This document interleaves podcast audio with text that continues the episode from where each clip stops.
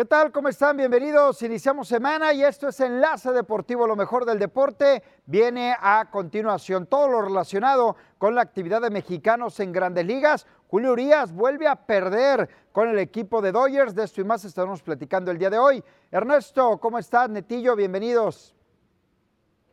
Fuerte abrazo, señores, un fuerte abrazo. Efectivamente, vamos a platicar alrededor del mundo. Otro, otro podio para el Checo Pérez en esta temporada. Es el quinto ya con la escudería de Red Bull en este 2022. Y apenas estamos en junio. El año pasado sumó cinco en toda la temporada. Y ahorita, eh, después de ocho carreras, ya tiene cinco el mexicano. ¿Qué tal? Muy buenas noches, Avisaíd Ernesto. Hablar de la superpoderosa selección mexicana le pasó por encima a su rival en el primer duelo de la Liga de CONCACAF. 3 por 0 a Surinam. Buenas noches. El Netillo está enamorado de la selección mexicana. La verdad que ni en el guion la traía, pero bueno, vamos a platicar del equipo mexicano que le gusta mucho a Netillo hablar del equipo tricolor. El tema de Julio Urias sigue llamando la, atención. Eh, bueno, vamos con la selección mexicana de fútbol precisamente, que uno de los puntos importantes a platicar el día de hoy, el equipo mexicano que derrota a Surinam eh, que ni sabía cómo se escribía Surinam, la verdad. Israel Reyes, Israel Reyes, Henry Martin y aparece Eric Sánchez también para marcar los goles del equipo mexicano. Por cierto, eh, se falla un penal también, Marcelo Flores, falla un penalti por parte del equipo nacional eh, mexicano. Lo que es una realidad, pues, ¿qué tanto se puede hablar, no? De, de este torneo National League eh, y este tipo de rivales, ¿no? Y no solamente el rival por hablar del equipo mexicano, sino todos los que se están presentando en esta área, ¿no? Mira, yo creo que... Oye, a, mí lo que me llama... Sí, a mí lo que me llama curiosamente la atención, porque la verdad el análisis en el plano deportivo es pobre, ¿no? Yo creo que también el 3 a 0 se queda corto para el equipo nacional en el aspecto que en teoría debieron de haber sido más goles. Para mí una selección que todavía no se puede ni ir de donde está porque no, no tiene el presupuesto ¿no? para poderse ir. Eh, son las cosas que no, que no entiendo. Eh, lo que pasa, pero lo que me llama la atención fue lo que pasó con Marcelo Flores, falla el penal, no, no tanto en tema de grillo, sino que el saberse reponer de esa situación. Y otro punto, ¿no? Eh, tantas veces que se pide que la selección mexicana juegue en territorio nacional, que juegue en México y que no lo haga en Estados Unidos. En Estados Unidos, ya sea Surinam, no sea quien sea, se llena el estadio, ¿no? Ayer eh, el Estadio Corona, la verdad, a mí, eh, pues yo esperaba un poco más de entrada referente a lo que presentaba el equipo mexicano. Lo que pasa es que tienes que ser local, ¿no? Tienes que ser local, ya este es un torneo oficial no es amistoso. Y más allá de preocupar, yo creo que para el equipo mexicano, si ganaste 1-0, 4-0, 20-0, es el tema que si tu equipo no está funcionando futbolísticamente, pues muchos de estos, o cuántos van a ser titulares, ¿no? Y por un lado está bien, porque dices, bueno, rescato a este, rescato a este, pero lo que es una realidad, yo creo que se debería de jugar con lo más cercano a que vayas a tener en la Copa del Mundo, ¿no? E, es que creo que ahí es donde se equivoca el Tata Martino. Bueno, él tendrá sus razones por la cual mandó esta selección totalmente alterna, ¿no? Yo creo que aquí hay que destacar lo hecho por el mismo eh, Diego Lainez, ¿no? Que fue el hombre que, descargó toda la presión sobre, este, sobre la experiencia, y abro entre comillas porque yo creo que experiencia es lo que menos tiene después de irse al Real Betis, que es donde tiene menos minutos después de salir de las Águilas del la América. Creo que Diego Lainez es lo que necesita, sentirse confiado, sentirse con confianza, gusto, tranquilo, y creo que lo hizo con esta selección. Ahora, ¿qué esperar para el día de mañana? Van contra Jamaica. ¿Qué esperar? ¿Va a ir con este cuadro o va a ir con otro? Porque empezó con la portería con Acevedo. Todos sabemos por qué iba con Acevedo. Acevedo es un buen jugador, es un buen portero, no para ser titular a lo mejor en la, en la Copa del Mundo, pero todos sabemos la razón. Estaba en su casa y con su gente hay que mandar a este arquero Acevedo. La gente compró un boleto solamente para ir a ver a Acevedo con selección y es parte de, lo que, de la estrategia que está haciendo la selección. Ahora, Acevedo va a ir al Mundial, es el de incógnita. Realmente, ¿quién va a ir como tercer portero al Mundial? Vemos selecciones en diferentes partes del mundo. Eh, me ha tocado la oportunidad de ver algunos partidos, sobre todo en Europa, National League, y van casi, casi con selecciones completas. ¿eh? Están preparando la Copa del Mundo, que estamos a cinco meses de que se realice el Mundial de Qatar. ¿Y por qué y, es parte de la preparación. Pues por eso te digo, y por eso lo que debe de preocupar para federativos, para patrocinadores, para el aficionado que está esperando que esta selección mejore. Imagínense, mm, tengo entendido que son pocas fechas FIFA las que van a quedar y en su mayoría va a ser la National League y no va a contar con estos jugadores el Tata Martino, o mejor dicho, con los aparentemente jugadores titulares, entonces pues no sé cómo se vaya a preparar el equipo mexicano de cara al próximo Mundial. Sí, yo, la verdad no creo que sea meramente la decisión del Tata el hecho que no vaya con los titulares. ¿eh? Yo creo que la decisión viene de más arriba. Pero Neto, ¿cuál sería la intención? Pero ¿cuál sería la intención? Pues eh, cuidarlos para el arranque del torneo, son la gallinita de los huevos de oro, cuidarlos para el inicio del torneo, no desgastarlos. No, no al mundial. No creo que sea el, meramente el Tata Martino. Sabemos que al final el técnico no es el que manda en selección, sino los dueños de los equipos, sino es año mundialista, y otros intereses. Es año mundialista. Aquí lo que menos importa al federativo es el nivel de la selección, Avisaid, y eso lo tienes más que No, pero yo creo que sí importa, Ernesto, porque si los patrocinadores ven que vas a tener tres partidos en el mundial nada más. Nunca les ha importado. Imagínate cuánto les va a dejar por partido los patrocinios y que nada más tengas tres en la Copa del Mundo, pues yo no creo que los directivos eh, se queden muy contentos con o sea, ¿estás diciendo que no pasa de grupos? No, no, no. Yo me refiero al, nivel que ha demostrado México de momento. yo sigo pensando que México tiene posibilidades de avanzar, tiene posibilidades de avanzar bajo nivel futbolístico, eso no se puede, no se puede ocultar. Yo por eso hablo de que tengan una mejor preparación de aquí a la Copa del Mundo. Creo que sí se cuenta con elementos importantes. El nivel no ha sido bueno, en eso estoy de acuerdo. En, en eso estoy de acuerdo. No sé, no sé si le va a ganar o no le va a ganar a Argentina. Yo nunca he hablado de que le va a ganar o no le va a ganar a Argentina. Yo digo que se tiene posibilidades frente a Arabia Saudita y frente a Polonia. ¿eh? Creo que sí tiene posibilidades de ganar, perder o empatar, por supuesto. Si la Copa del Mundo fuera ahorita, no gana ni un partido, Abisaid. No Qué bueno que será hasta diciembre. No sé, no sé, no sé. O sea, no te puedo contestar esa pregunta, no te puedo contestar esa pregunta.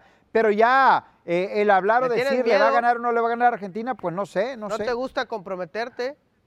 No, no. A ver, a ver, tú dime, ¿le va a ganar México a Argentina? No, no, le va a ganar. Ah, bueno. Pues entonces es muy complicado, es muy complicado. Hace cuatro años, hace cuatro años que dije que no. Vamos a la pausa, tenemos que ir a la pausa y regresamos, seguimos platicando.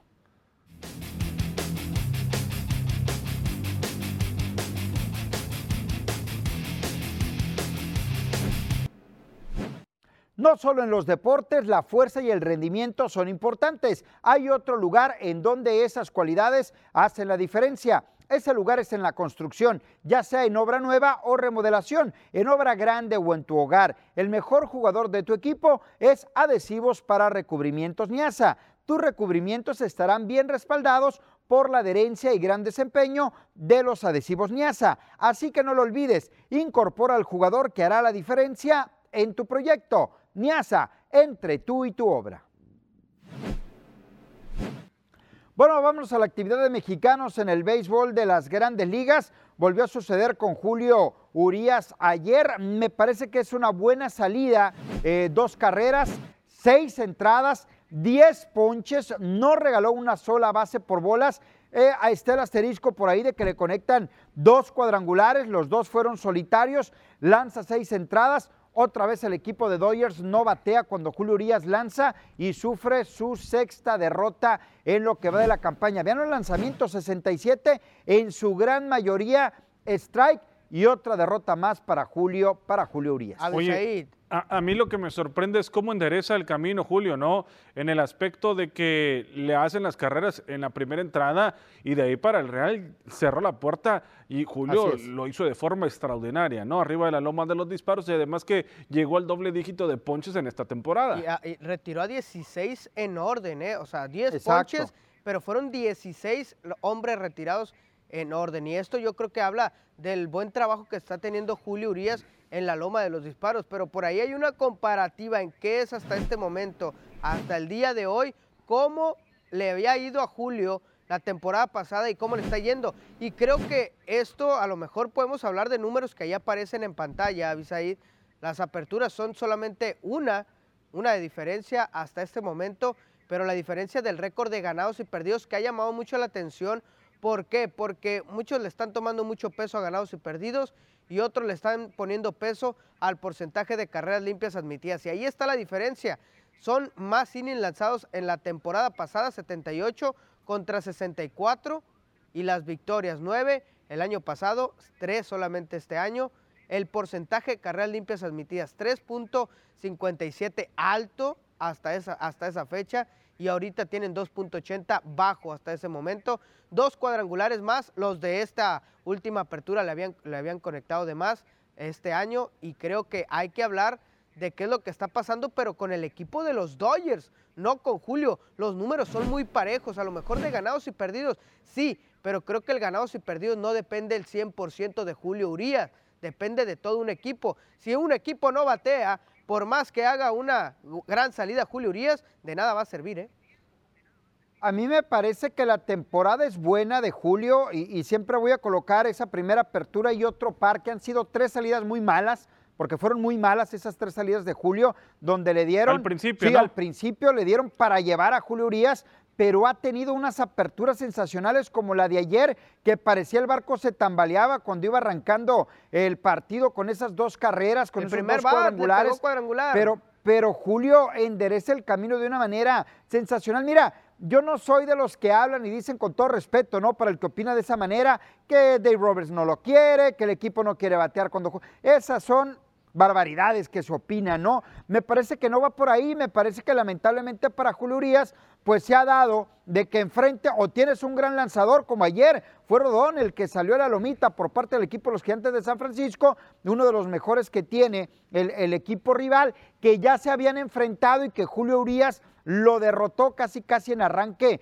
de temporada y el equipo de Dodgers pues también dejó escapar varias oportunidades, por ahí tuvo una en la sexta entrada en donde Mookie Betts terminó dejando dos corredores en base. Entonces, eh, digo, son es parte del béisbol, parte del juego. Julio Urias muy bien y el equipo de Dodgers simple y sencillamente no batió. No, es que yo escucho barbaridades, que Dave Roberts es eh, racista, que los bateadores no lo quieren. Tonterías, tonterías, la verdad. Date cuenta, con, con Clayton Kershaw el sábado estaba programado Julio para lanzar manda Clayton Kershaw, también pierde su primer partido. Exacto. También pierde. Es que barrieron a los Dodgers, perdieron, barrieron a los Dodgers. Perdieron las tres, perdieron la serie contra San Francisco, lo ganó totalmente San Francisco. Y desde el año pasado lo tiene, le tiene control San Francisco sobre los Dodgers.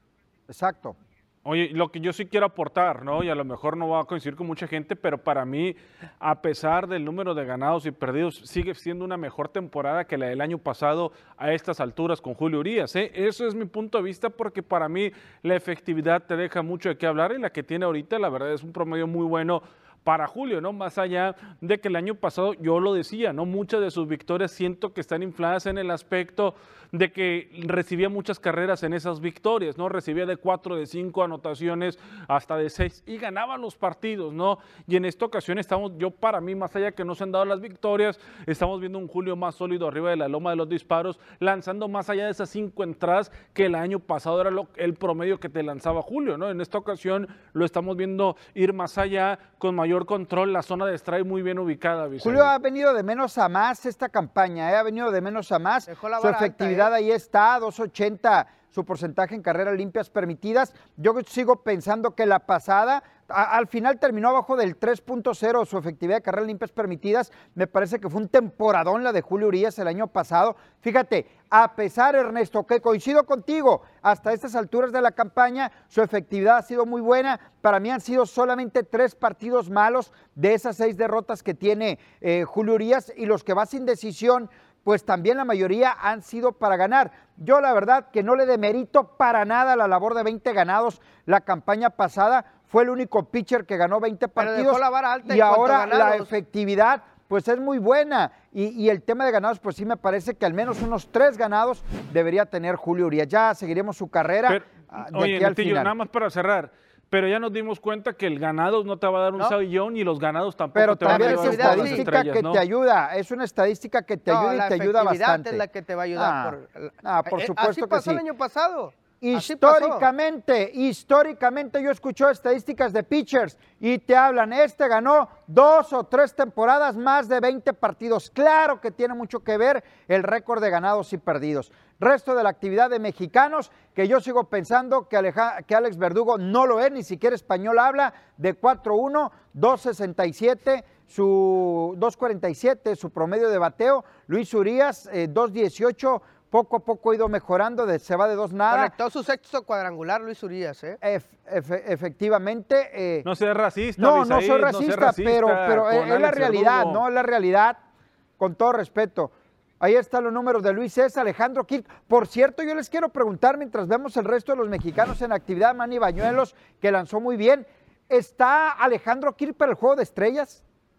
Es que como receptor ha pues la verdad está en un buen momento, ¿eh? ¿eh? Quizá no tiene el nombre, quizá no tiene el nombre, los reflectores o, no tiene ese, historial en el béisbol de las grandes ligas, pero el momento que está viviendo el día de hoy, yo creo que está entre los mejores en su división, ¿eh? ¿eh? Alejandro Kirk, y en la posición efectivamente. Es que eso es, yo creo que la posición es lo que le está dando los reflectores, porque Wilson Contreras... No, pues obvio, e-, obvio que la, que la posición, pues él es catcher, rimó, que vaya como primero al juego de estrella, ¿no? no, puede ir como bateador, porque también lo hace muy bien como bateador designado. O pichando, ya ves a Molina. Pues te digo, pues. Picha el, mismo eh, Albert Pujols, que puede ir como pitcher. Pero antes de ir a la pausa, digo, claro, la posición, el bateo, la defensa, si es pregunta, es en serio, o sea, sí tiene para juego de estrellas. Pues los números sí, ¿eh? Con los números sí. Pero a lo mejor por El juego de estrellas ¿eh? es lo que has hecho a mitad de temporada. Y creo que los números que he hecho para esta mitad de temporada son para estar ahí. Muy bien. Tenemos que ir a la pausa. Regresamos. Hay más que platicar aquí en Enlace Deportivo.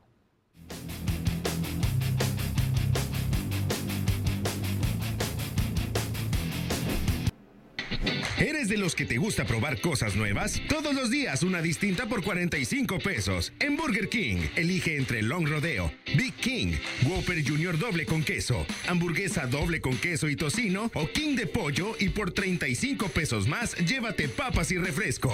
En Burger King. Burger King presenta a tu manera. Una distinta cada día por solo 45 pesos. Elige entre una Whopper Junior doble con queso, una King de pollo, Long Rodeo, Big King o una hamburguesa doble con queso y tocino y dale gusto a tu antojo. ¿Eres de los que te gusta probar cosas nuevas? Todos los días una distinta por 45 pesos. En Burger King, elige entre Long Rodeo, Big King, Whopper Junior doble con queso, hamburguesa doble con queso y tocino o King de pollo y por 35 pesos más llévate papas y refresco. En Burger King. Burger King presentó.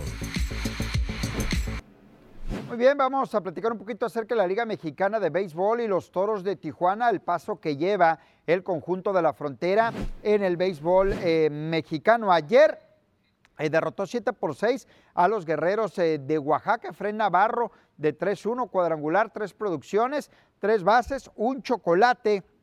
Chávez se va de 4-3 con home run y una carrera producida. Ahí está el tema de los Toros de Tijuana en la Liga Mexicana de Béisbol. Tremendo, ¿no? Lo, que pueden llegar a ser. El, chiste aquí, el tema de Abisaid, lo que puede ocurrir con Félix Pérez, sale lesionado y, se espera que pueda. Es un elemento importante, ¿no? Sobre todo la cantidad de cuadrangulares que ya tiene en esta temporada. Definitivamente. Escuchamos a el manager, Omar Rojas. Y este, es algo que no es, no debe ser de gravedad, entonces pues más que todo por protegerlo y pues vamos a ir, este, mañana lo revisamos en, Tijuana, este, lo revisa el doctor y si necesita un par de días, dos o tres días, pues este, nos puede servir el mismo break del juego de estrellas, este, esta semana recuperarlo para que después del juego de estrellas esté al 100%. Muy bien, pues ahí está Omar Rojas hablando al respecto. Semana de, juego de estrellas, ¿no? El fin de semana, por ahí van a aparecer algunos jugadores de toros, entre ellos Oliver Pérez Martínez. El tema de Checo Pérez sigue dando de qué hablar. Carrera tras carrera aparece el mexicano levantando la mano y hoy se metió dentro del podio también en la competencia de este fin de semana. La cuarta vez que se sube al podio en Azerbaiyán, Sergio El Checo Pérez, en esta ocasión quedando en el segundo lugar, en primero su compañero de equipo Max Verstappen, con una salida estupenda, Netillo Avisai, no arrebatándole la primera posición en la arrancada al, de Ferrari, Charles Leclerc, y que al final de cuentas vuelve a surgir esas decisiones de equipo que dejan ese sabor agridulce, ¿no? Incluso en el festejo de Checo no lo vimos tan animado como en otras ocasiones, cuando en la radio se da e, e, esa voz que se dice no peleen que le dicen a, Checo cuando Max intenta llevar a cabo el rebase. ¿no? Al final de cuentas, eh, Checo pasa al segundo lugar del campeonato de pilotos. Eso, es lo mejor de este fin de semana. Eh, ¿eh? Es que ahí creo que entra donde entra la polémica, ¿no? Porque si el Checo compite con Max Verstappen, pues podría buscar y quedar más cerca de estar en el liderato de, del de campeonato, ¿no? El campeonato, aquí está el campeonato precisamente, Max Verstappen es el que tiene como líder en 150 y 129 para Checo Pérez. Red Bull totalmente ¿eh? dominado. Charles Leclerc es el de Ferrari, quien está con 116, el más cercano a los dos de, Red Bull. Después sigue Russell, Sainz, que es el otro del mismo, de la misma escudería de Leclerc de Ferrari. Y bueno, ahí sigue Hamilton, Norris y Valtteri Bottas.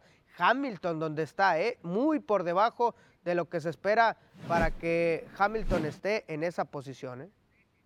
Pues por poco lo sacaban en silla de ruedas a Hamilton, ¿eh? terminando la carrera, el rebote que tenía el Mercedes del eh, eh, corredor británico, la mitad fue, fue asombroso, ¿no? Pero Checo, lo que queda claro, está todavía en la, la gente que no piense que no está en la pelea por el campeonato de la Fórmula 1, son 21 puntos, o sea, yo creo que lo, la, Pero por estrategia no, Neto, Por este estrategia no, si Max Verstappen está ahí, va a ir siempre Max Verstappen primero pero si Max Verstappen logra salir de la carrera, el Checo Pérez lo puede rebasar, pero tendrá que ser por una situación eh, totalmente alterna a la estrategia de Red Bull. O que Ferrari, o que Ferrari también haga la chamba, ¿no? No necesariamente que quede fuera de la carrera Max. O sea, Ferrari puede hacer la chamba y ahí es donde Checo ha demostrado que tiene para pelear. Tenemos que irnos, ya seguiremos platicando en la semana. Pásenla bien, Netillo Ernesto. Buenas noches. Buenas noches.